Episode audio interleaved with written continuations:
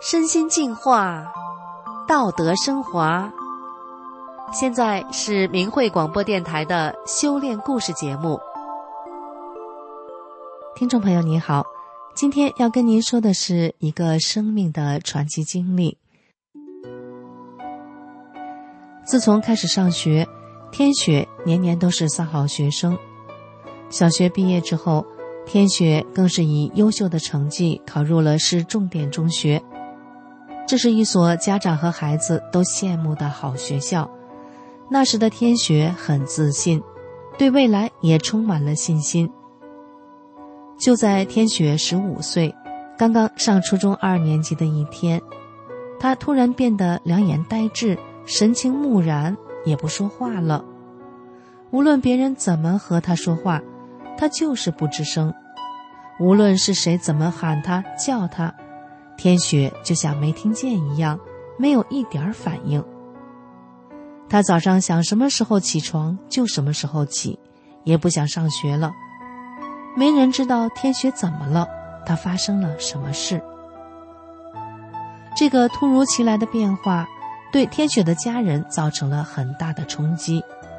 天雪的妈妈更是心急如焚，妈妈赶紧带着天雪到最权威的医院。找最权威的心理专家医治。不久之后，天雪又出现了新的症状，她开始不停的洗手，从早到晚，天雪不知道要洗多少遍。她洗啊洗，大冬天的衣服都湿透了，手都搓破了皮。天雪却总觉得洗不干净。洗完手后，天雪就什么东西都不敢拿了。拿了就得再去洗手，就连喝水，他都不用手端杯子，而是用最大的饭碗装上满满的一碗水。他再低下头来用嘴吸水。诊断过后，专家说，天雪患的是青春期强迫症，是一种很难医治的心理疾病。幸好经过两个多月的治疗，天雪洗手的毛病有了好转。他也想上学了，全家人都为他高兴，天雪的妈妈更是高兴极了，忙着忙那的为天雪准备着，像是第一天送女儿上学那样。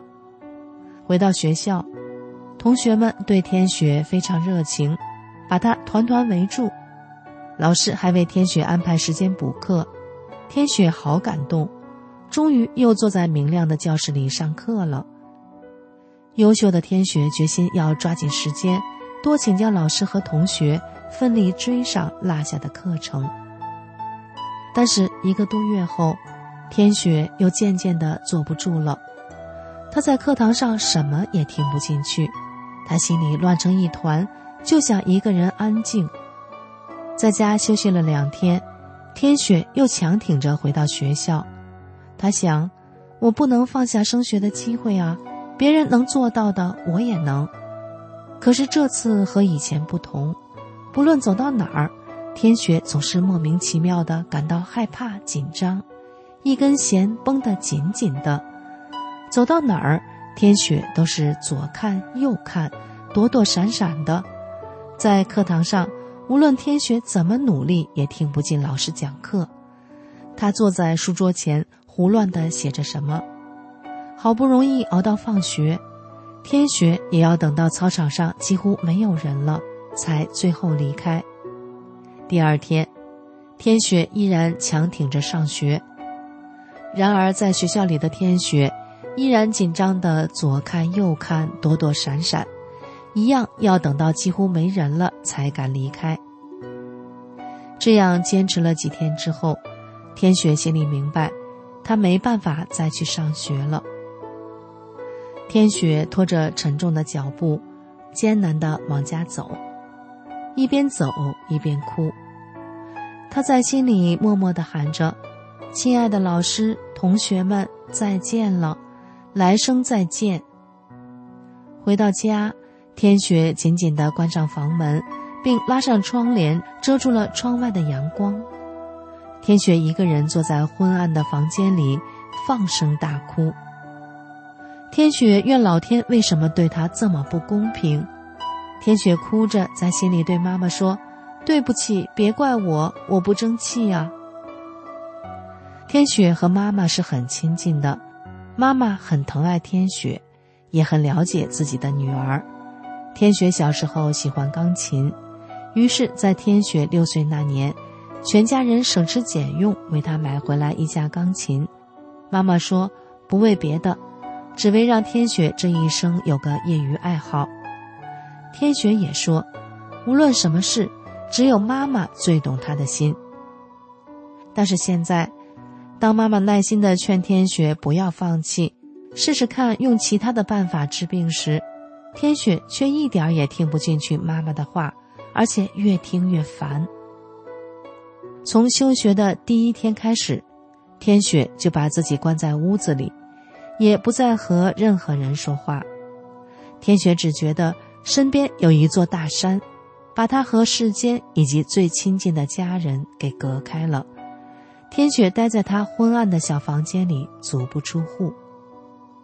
天雪不出房门，所以妈妈得为天雪送饭、送水，照顾她的饮食，还得随时留意屋子里缺什么了，主动送一些生活必需品到房间里。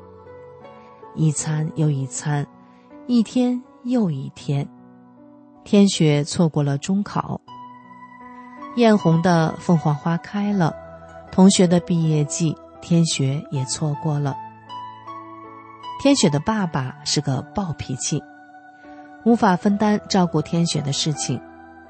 好在妈妈不放弃，仍然无微不至的关心天雪。天雪的姥姥和天雪感情也很深。因为天雪的事儿，几年后有严重心脏病的姥姥就病得生活不能自理了。天雪妈妈一方面要照顾天雪，同时还要照顾姥姥，日子就这样一年又一年的艰难度过。每隔半年或一年，天雪才会让妈妈陪着走出家门。每次天雪都是硬着头皮走出门，恐惧和紧张的天雪不知道往哪儿走。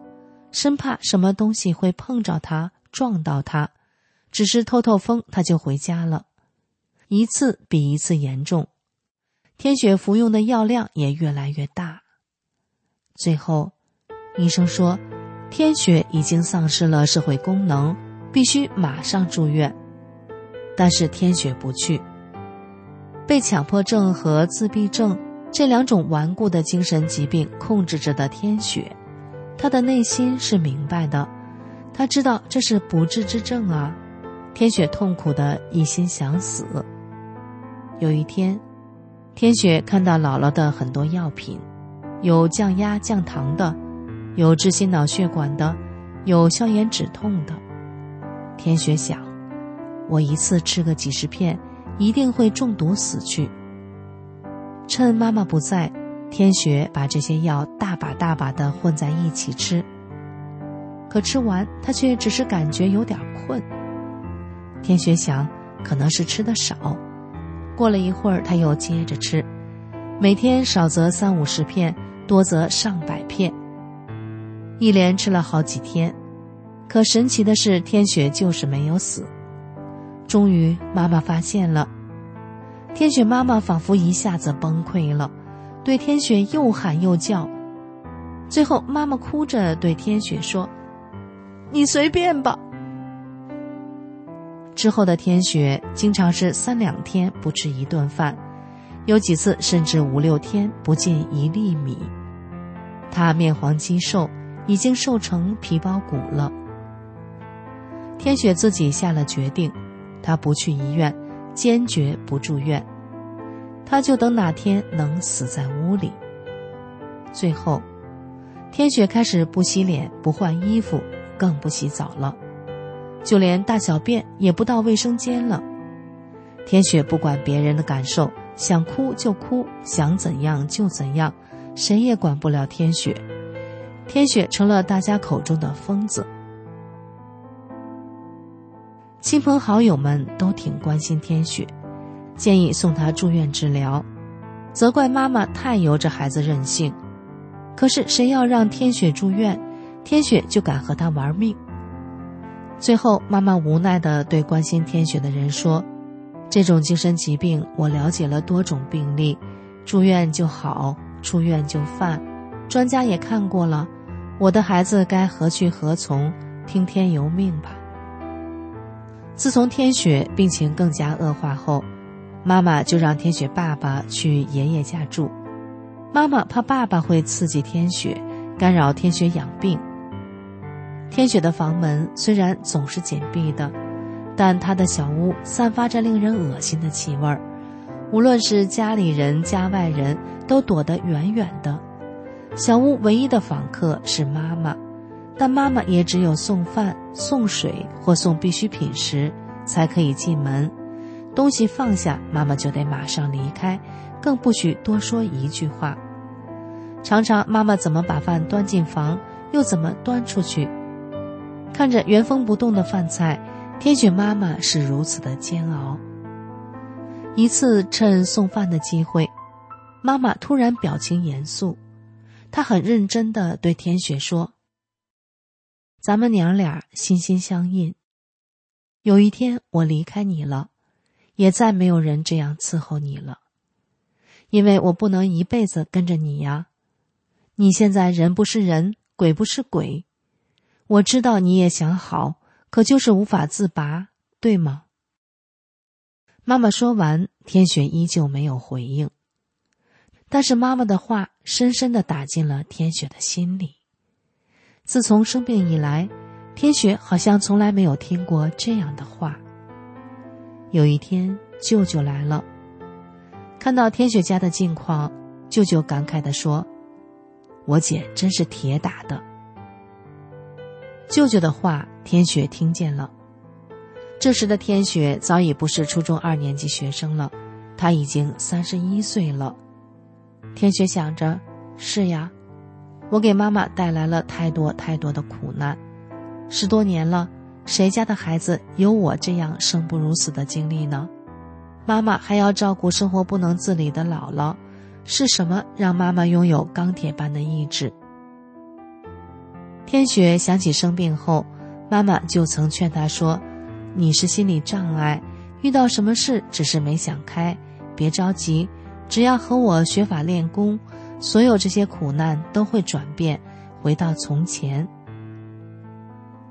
天雪妈妈练的是法轮功，尽管妈妈从不气馁的苦劝，但是天雪一直不愿意听。后来，在妈妈又一次的劝说下，天雪终于愿意和妈妈一起学练法轮功了。第一天练功，当天雪双手微弯，举在眉前，做出抱轮的动作时。天雪的两只手定住了，一时间怎么拿都拿不下来。第一次盘腿打坐，天雪虽然腿疼了十多分钟，可她心里觉得好敞亮啊。接着，妈妈又和天雪一起读了法轮功的主要著作《转法轮》。看到书中说，作为一个人，能够顺应宇宙真善忍这个特性，那才是个好人。背离这个特性而行的人，那是真正的坏人。天雪突然觉得很惭愧，他想：生病以后，妈妈对我付出了全部，我还觉得是应该的，没有一点晚辈应有的孝心，我不是一个好人。就在学法练功的第二天，天雪早上醒来后，他就不知不觉地走进了卫生间，然后他居然开始洗漱了。天雪一边洗脸一边哭，他简直不敢相信这是真的。